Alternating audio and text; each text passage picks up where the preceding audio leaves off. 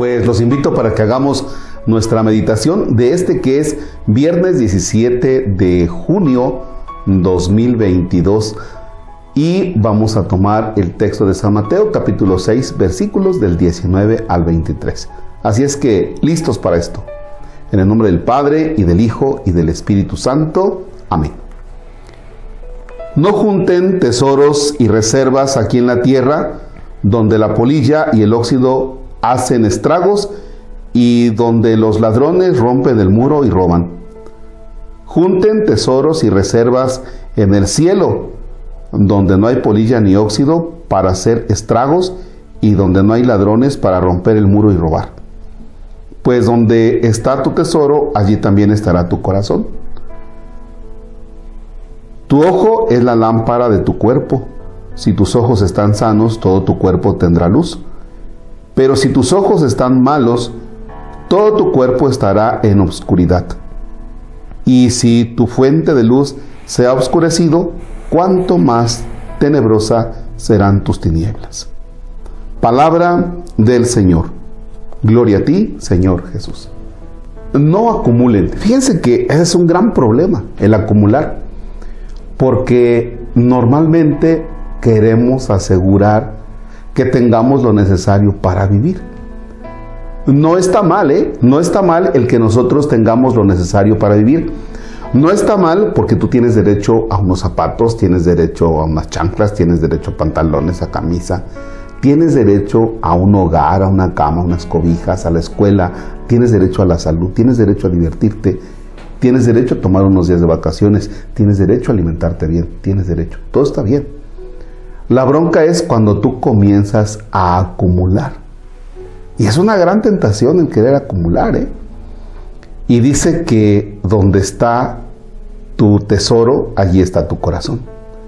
Y fíjense que en algún momento eh, una, una persona compartía algo y dice, te apuesto que esta persona va a regresar a esto porque ese es su tesoro.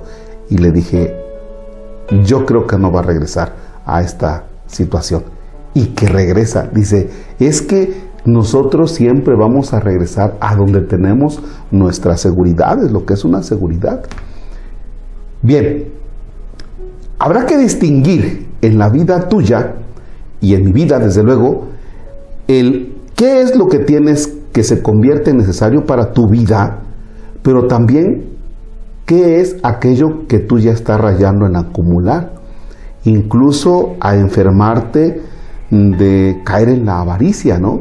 O sea, no tener la capacidad de disfrutar la comida, eh, estás guarde y guarde y guarde y al final de cuentas te morirás y lo va a disfrutar otra persona, ¿no?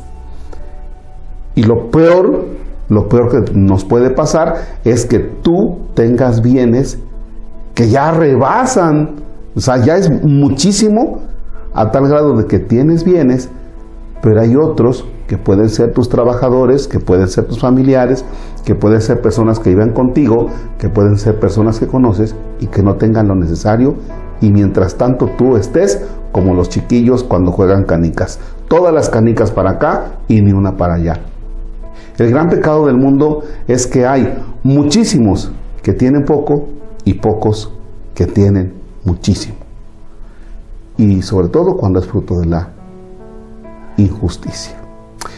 Bien, pues vamos a meditar eso durante el día sin que caigas en así como que, ay caramba, entonces no tengo derecho de tener lo necesario. No, si tienes derecho, pero distingue cuando ese derecho ya sea muchísimo. Padre nuestro que estás en el cielo, santificado sea tu nombre.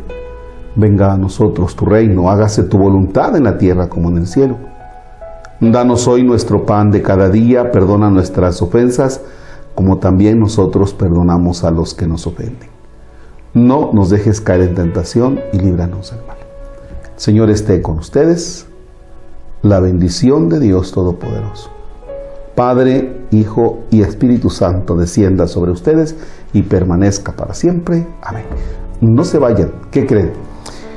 Fíjense que en estos días en nuestra parroquia están 25 seminaristas y de esos 25 seminaristas, pues ahora me eh, tomé el atrevimiento de invitar a Alfredo que estaba, vinieron por unas cosas, pero le dije, Alfredo, vamos a cabina. Así es que Alfredo, bienvenido. ¿Cómo te va?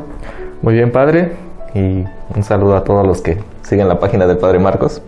Sí, fíjate es un que... gusto estar acá en esta parroquia. Ah, qué bueno que te da gusto. ¿eh?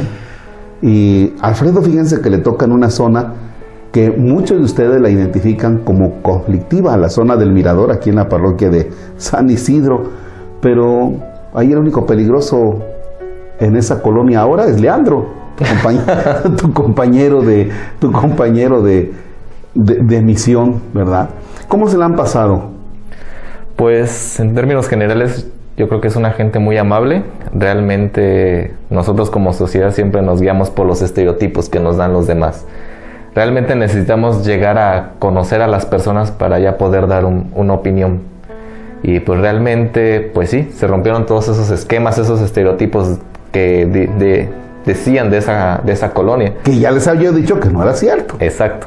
Cuando fui al tema de preparación con ellos les dije, no es cierto lo que les están diciendo, ¿no?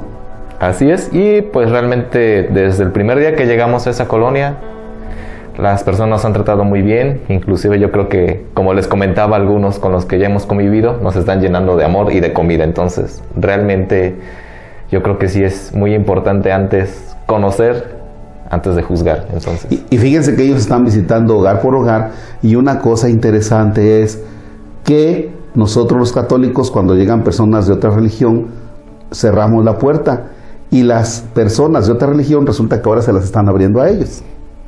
Así es, hemos tenido esa experiencia y realmente son personas muy, muy amables, muy abiertas. Entonces también yo creo que también nosotros como católicos es importante tomar en cuenta eso, ¿no? Porque muchas veces vamos con el fin de pelear, cuando realmente ese no es el sentido. Qué bueno.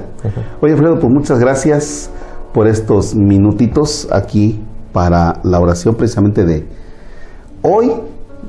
Ustedes ya saben que esto es grabado, hoy es jueves, sin embargo esta oración es para mañana, para que allí estemos listos. Gracias y pues a seguir chambeando porque la casa pierde.